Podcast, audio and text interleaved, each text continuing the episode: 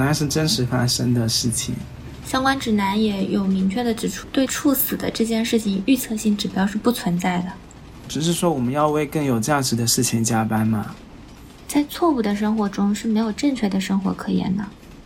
大家好，欢迎大家收听新一期《一度停车》。一度停车是一档可以当做你隔壁饭桌闲聊来听听看的播客。在这里，我们会分享自己对生活的一些观察和想法。我是西木，我是户川。这一期其实我们要聊比较沉重的话题。嗯哼。这期的话题源自于今年二月二十二日，有一名字节员工猝死的事件冲上了微博热搜。这样子啊，但是我最开始想写下这个选题的时候，还是在年初 B 站的新闻，我没有想到我们选了这个话题之后，结果又出了字节员工的这个事情。嗯，对。那要讲一下吗？比如说 B 站那个具体细节我是没有查的，B 站那个具体细节我也没有查。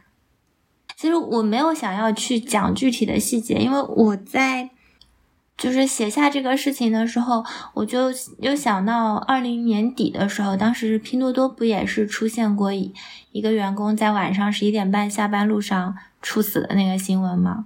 我就会感觉这样的新闻在我们这种互联网中青年身上不断的被重复的报道，但是。好像每一次报道又感觉像是新发生的一样，所以你去单拎出来某一个新闻和下一个新闻，它中间又有多少差别呢？就有种同样的事情一直在重复发生，但是从来也没有停止过的样子。嗯，我在这里补充一下字节这个事件的细节啊。我们是在二月二十二日在微博热搜上看到的这个字节员工猝死的事件。据网传的消息。这位字节的吴同学妻子曾经在他的小区群里面求助，称她的丈夫二月二十一日就已经猝死身亡了。直到二月二十三日，针对这个员工的猝死消息，字节才发布声明说，经过四十一个小时的抢救，嗯，吴同学在当天下午不幸去世了。然后基于基于我们一直看到这些事情，我就想到说。我们身边的很多人好像都是在一直努力的工作，嗯，甚至会有点过劳，他们的身体也会非常的崩溃。嗯，对的。其实离我最近的一件事情，就是在之前公司的时候，嗯，就是有一天中午本来是正要午休的那会儿嘛，我当时的那个工位不是就在茶水间边上吗，有一个程序员。在我工位边上那个自动售货机那里买东西，然后他毫无征兆的就晕倒了。啊，要补充一个细节，我和西木之前在同一家公司上班，然后西木说的这个故事，其实我一直是听闻的，就是我好像听到说有一个人是在那个区域倒下了。对，我是我是直面的，因为他就在我边上。嗯，当时很快有反应的是。他的就是他的同事，因为我当时愣了的，我我我一时都没有反应过来。就当然他没有很严重，他就是晕倒了，然后给他扶起来之后，他很快就醒了。嗯，当时反正我就记得他也没休息，就在边上坐了一会儿，吃了点东西，然后就又回去工作了。原来是真实发生的事情。对。而且就是在更早的时候，我甚至已经记不清是新闻还是公司里的不大熟悉的那种同事，在工作的时候，我有听闻说突然双耳失聪了，然后我记得对方好像也是去医院检查了一下，没什么异常，下午又回公司上班了。就这些是我非常近距离的接触的事情。我我在之前的公司也有一个同事，他也是程序员。然后他就会一直有那种工作过度导致的心理疾病，然后他也一直在看心理医生，但是他就会一直面临一个问题嘛，就是他没有办法跳脱出这样的一个工作环境。嗯，那如果没有办法跳出这样的工作环境，可能很大程度上也没有办办法从根本上解决他的心理问题，他就一直在看医生。然后从医生那里得到帮助，但是又必须重新投入到这个造成他疾病的环境里面，就他整个的那个状态也很差。是的，我就经常可以看见他半夜发那种微博，这就还挺难受的看着他。后来他脱离了我之前这家公司，但是他到现在好像也没有找到更好的方式来解决他的这些心理问题和心理问题对于产生的身体疲惫。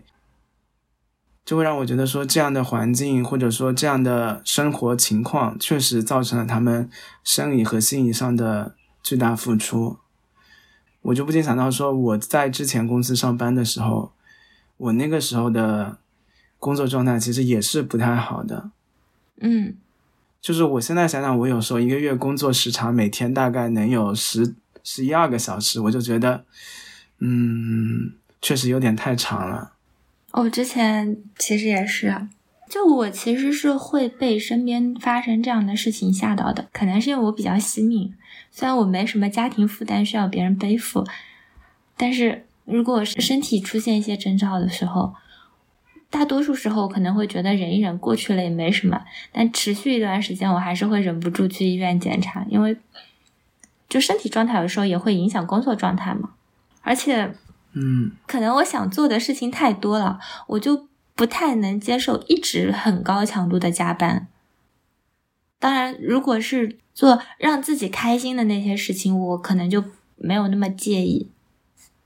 所以这个时候，我会在想，在这些新闻报道里，往往有着对猝死员工这种工作强度的描述，就他们工作时长有。嗯，对他们离开之后家庭会面临的问题的描述，但是当然也没有办法问到说他们当时是怀着什么样的心情，是因为卷着卷着就加了班，还是因为经济上就是房贷车贷这些生活的压力，还是因为他们热爱这份工作？嗯，就这些我们。在所有的报道里面，其实是看不到的。当然，也真的没有办法追溯吧。所以，我们今天在这里其实想聊更多的是我们关于这种情况的一些思考，因为什么引发了这样的情况，以及我们可能应该怎么做，或者说能做到什么。我们可能会涉及一些猝死的原因啊、记忆啊什么，但是因为我们其实都不是专业的医学人士。所以，如果你真的遇到了身体上或者心理上的疑问，或者说困难，我们也希望你尽快寻求帮助。嗯嗯，我有时候就在想，说我们是什么时候知道猝死这个事情的？好像在我们迈入社会之前，我们接受到的去世都是老人安详的老去，或者说因为疾病，就比较少听到说那种突然去世的。我觉得听到猝死这个，可能是两方面原因哦。一方面是就我们现在我们都是这种社会底层打工人，我们都是跟那些猝死员工是一样的角色，嗯，所以我们会关注到这些事情。第二的话，就是因为互联网的发展。我相信猝死这件事情其实不是现在发生的，它也不可能只发生在这些大公司里面。但是在这样的环境里面，在这样这些公司里面，它因为受到更多的社会关注，所以当这样的公司里面发生一例猝死之后，就会被更多的人知晓。实际上，猝死的人肯定远远的。大于我们看到的这个别的案例、个别的新闻，只是之前都没有那么切实的感受嘛？对。就基于猝死这个事件本身，我们去查了一些资料和信息。在医学上的定义，猝死是指之前没有任何看起来会致命的疾病的人，在症状发生的一个小时之内，由非创伤的意外性死亡事件。我外公就是猝死的，哦，你这么说好像是哦。我记得我有个邻居也是骑着电瓶车，电瓶车，然后不知道哎，那可能不是猝死吧？就就是有些人他可能有有，比如说有心脏的疾病，但是他一直没有查出来。哦，不是，我外公他就是猝死，他他没有心脏的疾病，他就是在某一天夜里突然心肌梗死梗塞死了。嗯，而且年纪可能也就是三四十，因为是我妈妈十几岁的时候嘛。哦，哎，所以那个时候是怎么确定他是猝死的？就是发生了意外之后才去的医院，医院诊诊断出来是就是心肌梗塞死掉了。嗯。但据我母亲说，其实如果说当时有采取有效的措施的话，可能不一定会去世。啊，我以为他是睡着睡着猝死的。是睡着睡着，然后突然醒醒了嘛？嗯嗯。他也没有没有那么快，这个当中还是有一个过程的。但这这部分也来自于之前。就是来自于，因为我对我外公的好奇，我向我母亲询问，但他那个时候年纪也并不大，所以他给我的转述也并不一定属实，非常的具有参考性。但是他他当时跟我说过，如果说我外婆采取一些什么措施，有更好的得到更好的及时救治。那你现在让我说，我想想，如果说遇到有一个。主要是一般人可能并不能从外在看出对方遇到了什么问题吧，嗯，就没有办法采取针对性的帮助，对，可能对。你这样说起来，我之前有一个邻居就是骑着摩托车然后猝死的，也是心脏方面的疾病，嗯，嗯，你这样讲好像其实也没有那么远，是啊，就是它一直都有，当然。我们现在的这种加班啊什么的这些环境，可能会导致出现的频率更高，出现的人数更多。就从我们查到的资料来看，嗯，猝死的首要原因是心源性猝死，嗯，对，占百分之五十七点八，然后百分之二十一点六是肺源性猝死，百分之九点二一是脑源性猝死。这里的心源、肺源和脑源都是指对应部位的原因或者之类的疾病。然后，基于二零零五年到二零零六年之间的我国心脏性猝死流行病学调查结果显示，说，在我国的四个区域里面的六十七点八万人里面，一年之间就出现了两百八十四例的心源性猝死，他的年龄跨段从十七岁到九十五点五岁都有。如果按照这四个区域的数据来计算的话，在我国每年每十万人当中就会有接近四十二个人是因为心源性猝死死去的，然后心源性猝死也只占百分之六十嘛，嗯，就可能大概每年每十万人当中就会有六十个人是猝死去世的，就是这个数字看起来好像没有那么大。但是我就会想说，这个六十个人其实每一个人都是一个真实鲜活的人嘛。对，这种事情的概率就是你不能说整体的概率它是有多小，而是对于个体的概率它是零或者一。就很多时候，好像我会觉得说，我们谈这些数字只是为了让我们看这个概率有多小，让自己更加安心一点。但是。如果说这个数字降临在自己身上，那对我来说就是百分之一百的事情。而且之前看的时候，不是相关指南也有明确的指出，就对猝死的这件事情，预测性指标是不存在的。所以好像就是我们就只能努力的去做我们能做的事情，但是但是这看似渺小的概率，可能也会降临在我们或者说我们身边的人身上。这个结论感觉，嗯，这件事情你就认了吧。也不是说就认了呀，说我们要认识到这个事情吧。嗯，就是我，我有时候就会想说，我们为什么会去担心这件事情？因为我们想做的事情很多，都还没有完成自己想做的事情，结果就突然出现了意外。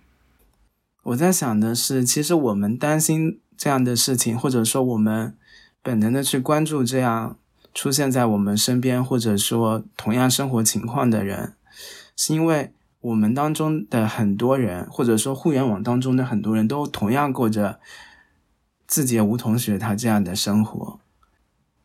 当我看到吴同学他的那些数字，比如说他是二十八岁，他因为这个猝死被抢救了四十一个小时，他在一个可能是现阶段最火的互联网公司上班，然后他拿着可能不太低的工资，供着在很多人眼里非常贵的房子，然后他的妻子同时也怀孕了两个月。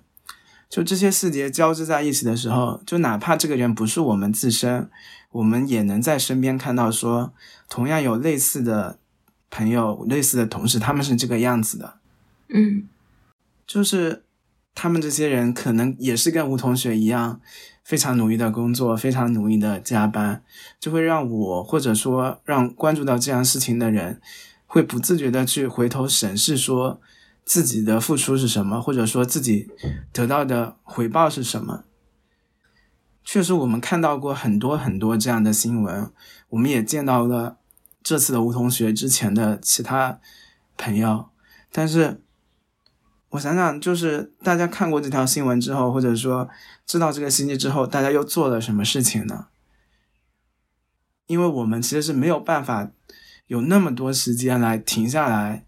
思考这个事情的，既然我们是像吴同学一样的，需要非常努力去承担这一切的人，我们可能真的没有足够的时间去停下来思考这样的事情，因为我们的代办列表可能还是很长，我们工作 IM 通信记录里面的那些数字红点还是那么多，我就在想说，大家好像是去思考了，是去感受了。但是，同样处于这样情况的我们，好像也很难做一些什么事情。我们能做的就只是关切一下，说这些猝死的人们，他们因为什么，或者说他们最后得到了什么，失去了什么。就之前不是有一篇很热度很高的文章，就是被困在系统里的外卖员，在工作这件事情上，作为员工，哪一个不是被困在系统里的？当我们看到这样的新闻，然后感慨一下、唏嘘一下，也许短时间内说：“哎，我要注意身体，我要更加关注自己的身体。”但是，当你还在这样一个系统里面，很难说你真的能从自身去改变什么东西。看起来像是说我们也是无数个吴同学，但是我们还是没有感受到那种切肤之痛。因为这是困在一个个系统里面人们的所面临的共同的命运啊！我其实就想到，在拼多多的那个员工猝死之后，他们的回复，他们的官方回复，当然很快这个回复就删了。他们的回应就是：你们看看这底层的人民，哪一个不是用命换钱？我一直不以为是资本的问题，而是这个社会的问题。这是一个用命拼的时代，你可以选择安逸的日子。但你就要选择安逸带来的后果。人是可以控制自己的努力的，我们都可以。我很怕聊着聊着，感觉在抨击这个社会，你知道吗？没有什么问题啊，就是就是有的时候你会觉得，就我们每个阶段对于成功这件事情的定义都是很单一的。我们上学的时候觉得考高分就是成功。等到我们工作了之后，我们努力工作，赚到很多的钱，买车买房，可能就是普世价值里的成功。所以就是在发生这些猝死的事件之后，这些公司似乎也并没有发生什么很大的变化。拼多多依然是大家趋之若鹜选择的公司，包括它的股价。好像是短暂的跌了一下之后又涨回去了，甚至比之前还要高。B 站也是在出现员工猝死之后，股票也是一度利好的。我们好像是在这样的事件之后，能看到公司发的各种声明，或者说公司的所谓动作，比如说他们会成立专门的项目组来帮助促使员工的家属度过危机。比如说，他们会说提供对于员工的一些健康咨询，会提高他们的体检标准或者什么之类的。他们会建更多的健身房，他们会给员工提供健更多的帮助。这好像就是所有的事情了。但我相信他们也在做这些事情。我我真的不知道做这样的事情对普通员工，对于我们这种底层的搬砖人到底有什么帮助？所以在这些发生了猝死的公司，或者说和发生猝死公司一样工作强度的公司里面，是什么导致了他们的工作强度会这么高呢？这里我们就仅讨论互联网行业的公司现状，因为。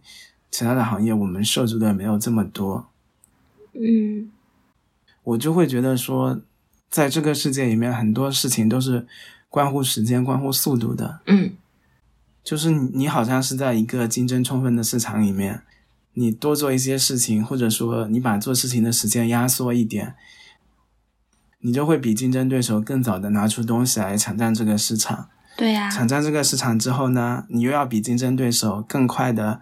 抵制竞争对手，或者说打压竞争对手，就会一直有一个事情是关切时间的。你越重要的事情，好像就是越关切时间。嗯。但这个关切时间的事情之后，是一个一个员工通过他们不断时间的积累来达成的。有时候我会觉得我们失去了一点耐心。我们有一个想法之后，巴不得立马落地，立马拿到成果。嗯，今天评审，明天上线呢？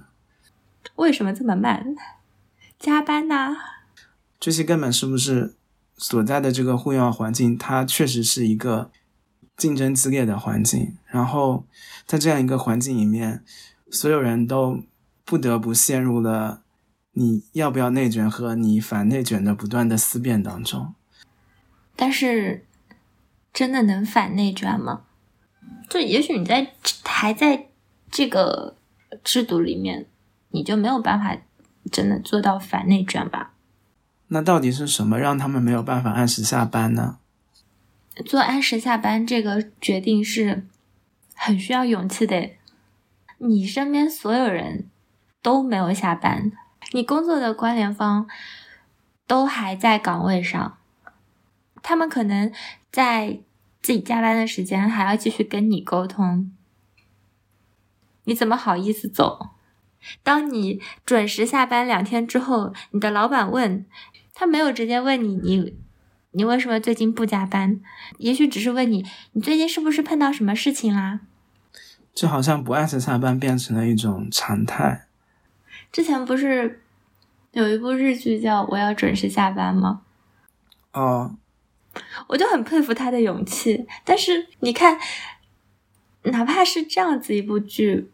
他前面是标榜着自己要准时下班的那个女孩子，到了最后结尾的时候，他也会因为某一件事情停下来加班了。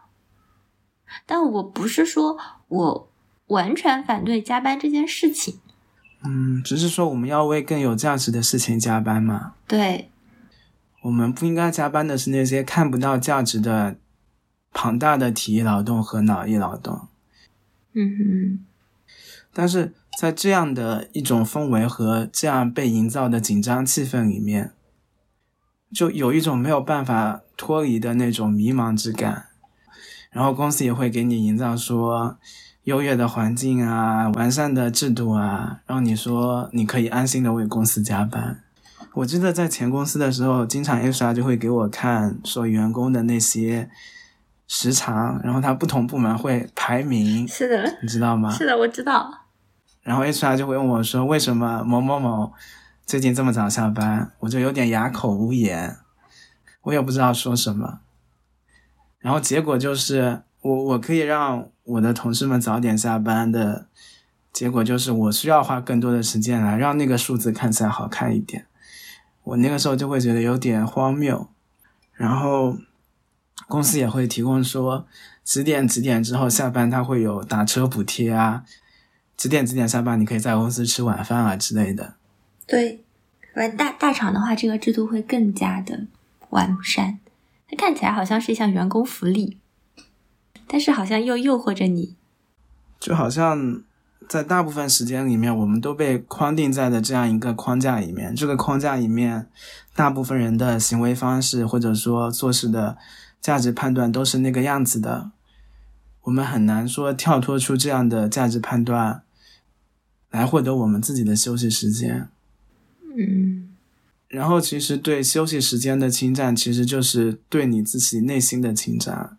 你就更难从工作和工作业余的时间里面找到，比如说这周工作的价值。比如说我在这么多看起来没有意义的工作当中，到底获得了什么成长？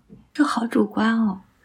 是很主观啊，是因为我现在回过头来看，很多之前做过的事情确实是没有价值的嘛。但的确是这样，就像。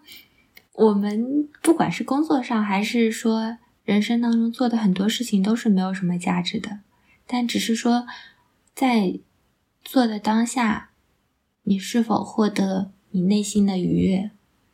嗯，那你是怎么看？就比如说字节的这个事情，大家后面都在讨论这个人的房贷、工资之类的呢？我就会觉得说。人和人的际遇好像是很难互相理解的。我觉得这一讨论，大家应该都不是说切实在互联网环境当中遭遇过类似事情的人。这些讨论都让我觉得说有点大家站在岸的另一边去看对面的人的这种感觉。有些评论就会说，为什么每个月要还这样两万块钱的房贷？有些评论就会说，不应该给资本打工。我就会觉得说，大家在这个事情上好像比较少关注到说吴同学他本身所面临的困难，和他可能不得不这样做的一种困境吧。嗯，就在众多这些人看来，吴同学可能是那种成功嘛。嗯，就如果他没有猝死，也只能说吴同学他也会有自己所面临的困境和困难。我们对于这样的人，可能还是要多一点共情和。跳脱那些数字和物质之外的想法吧。站在我的想法里，我们是不太可能跳脱出来世俗和物质之外的。但是，就像我们看到的，有一些评论里面，他说，可能这样高强度的工作，人寿保险就应该拉满。就据我所知，大厂。就是，尤其是在这些互联网大厂里面上班，公司是会给他们额外买一些人寿保险，嗯，医疗保险之类的。这个社会大家还是不太有这个观念和意识，不管是对自身健康的关注，还是说对于自己可能出现健康问题以后应该要怎么办的这个关注。哎，其实我没有打算细聊健康这个话题啊。我没有要继续细聊这个话题了。其实，在看到这件事情发生之后，当时后来又引起轩然大波的是，当时说什么公司赔了两千万之类的。但当时我就是觉得两千万这个事情是不可能的嘛。不管是说公司赔两千万，还是说公司给他买了两千万的。人寿保险也是不可能的，一般可能给他们也就是配个配了三十万的这种人寿，当然还会有一些其他的保险，但这种他们已经算比较好的福利了，是公司还给他们配了的。但是大多数人身上是没有这样子的保险意识观念的。然后至于字节这个事情，我又想起来说，之前字节其实是。有过说要取消大小周的这样一个决策的，他们有发过这样子的公告吧？他有什么早十晚七的工作时间？我记得他们之前搞过一次投票，说是要不要取消大小周嘛。嗯。然后那个投票的结果是有三分之一的人是不赞成取消大小周的，有三分之一的人是赞成取消大小周的，所以最后也没有达成一致嘛。嗯。就从很多人没有放弃大小周这个事情，好像说也是能看到说，像吴同学这样的人所面临的真实的困境是什么？就是因为大小周多上的那天是有工资的，对，就是就哪怕说，其实现在国家提倡说更多的公司它准时下班，或者说减少加班时长，但事实上很多人就是无论是在互联网行业还是不在互联网行业的人，他确实是要花更多的时长来达到他的预期收入，哪怕说拉长的时间里面，他的单位时长里面的收入其实并没有这么高。就有种确实因为竞争环境太激烈，就大家也不得不甘愿去花更多的时间去赚取更多的钱，这可能是他们其中面临的一种困境。而且，我我会想，就是比如说，就是从个体的意义上来说，这是可行的，他可以选择另外一种生活。但是，数量很少的这种个体退出，对整体来说有没有意义呢？系统是。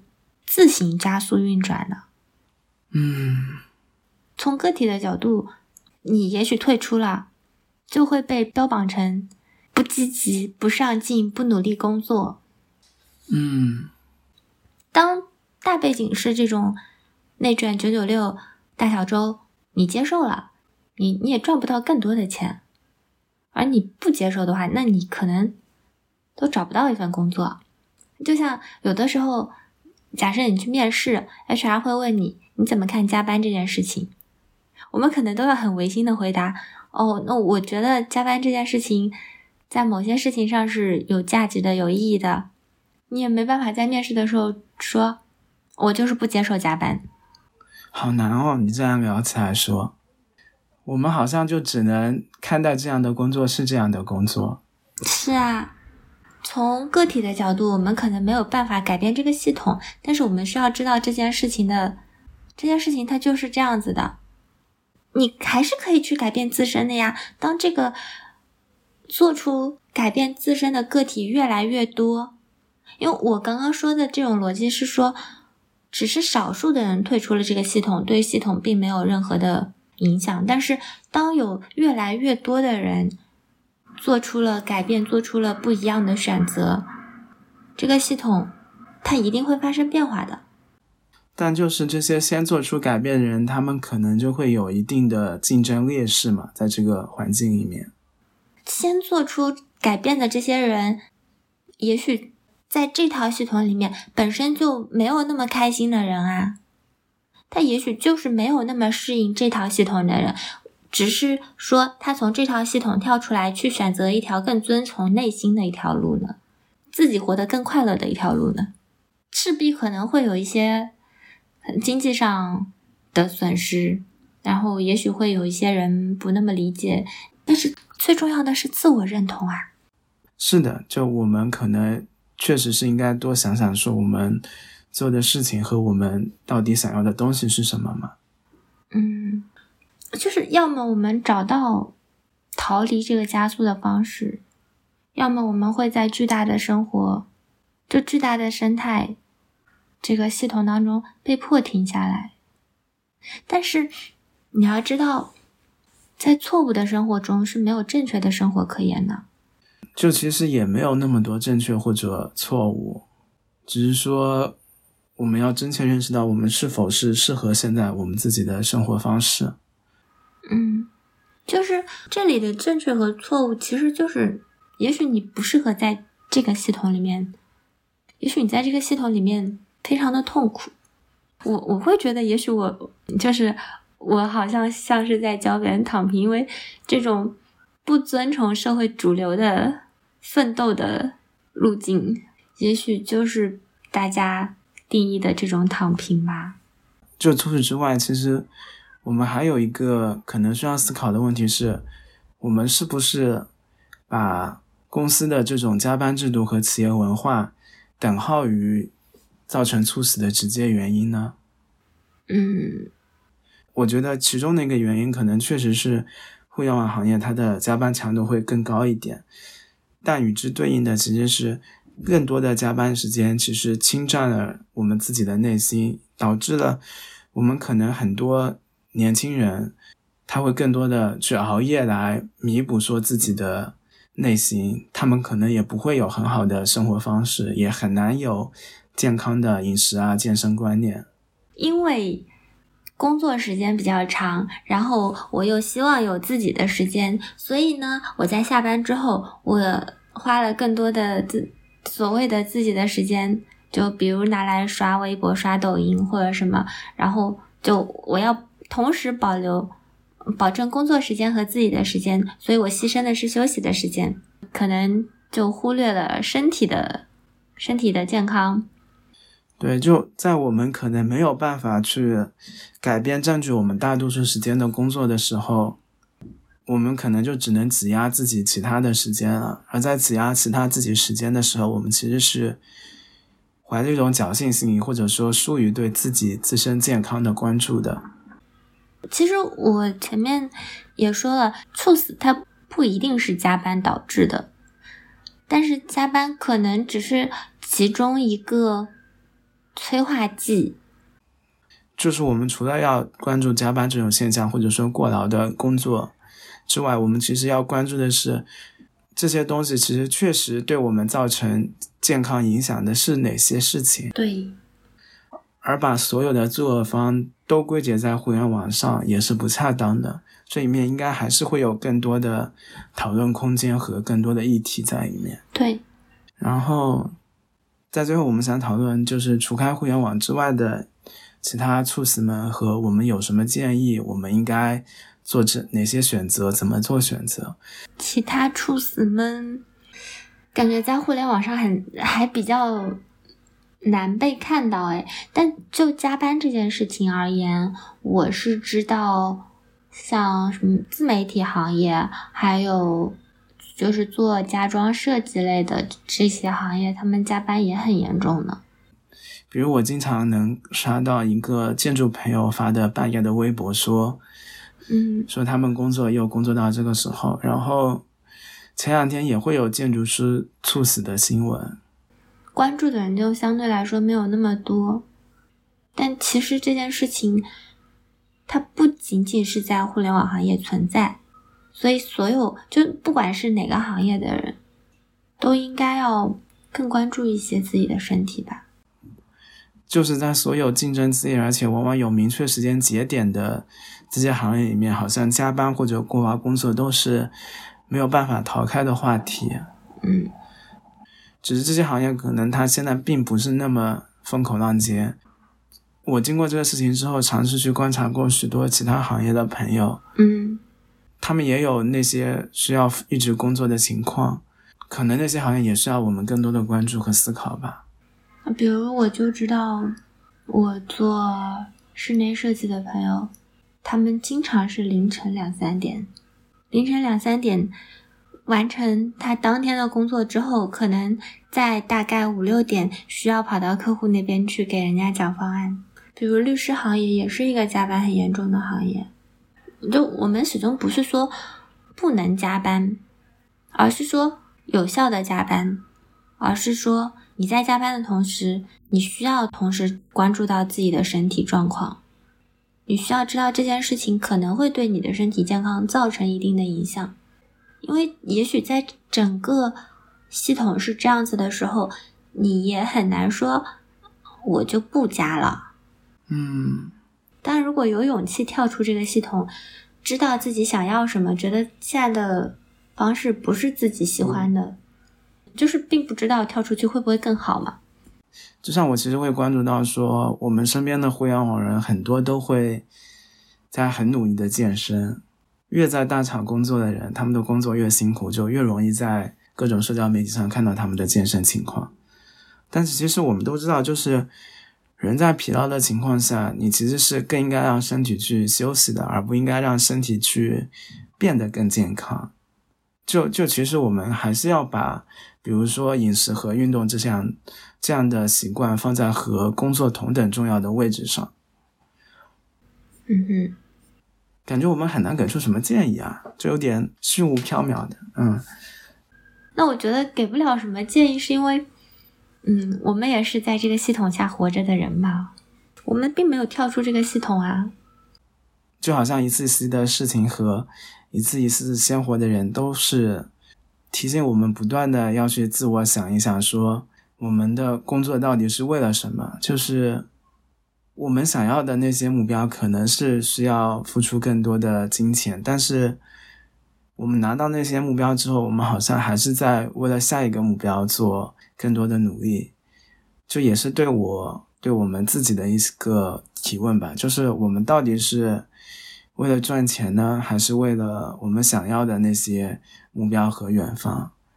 这么说好像就有点十分轻松，或者说有点敷衍和虚无缥缈的样子。但是确实也是我对我自己的一个提问和拷问啊。我也希望我和大家一样，都能有更多的一些思考，关于猝死的人和关于我们工作的那些价值。嗯，可能于我而言，我觉得除了互传说的这些，我到底想要什么？我希望从中获得什么？还有就是，我可能会更多的去想，如果说猝死这件事情，它真的会发生，发生了之后，我能给家人留下什么？那我好像没有想过这个问题。因为于公司而言，于系统而言，也许我在这个系统当中离去，对他们并不会产生多大的影响，但是于我至亲的人而言。于我的父母而言，他们少了一个给他们养老的人。嗯，我会去考虑这些问题啊。嗯，你这么说确实就是很切实的事情。好的呢。好的呢。反正聊了这么多，最后还是希望大家好好思考，好好工作，好好生活，找到自己开心的事情，时时刻刻要关注自己的身体健康。希望大家都有一个健康的身体。好的，感谢大家听到最后，这是这一次一度停车的全部内容。嗯，这里要发一个公告，就是一度停车现在录到这期是第十七期，我们打算停车一段时间，什么时候再开车还不一定。大家如果想念我们，可以给我们发邮件。我们的邮箱是一度停车 at gmail 点 com，在停车的时候，大家也可以给我们之前的节目多多点赞，或者在苹果播客给我们点个五星好评。谢谢大家一直以来的支持和收听，拜拜，拜拜。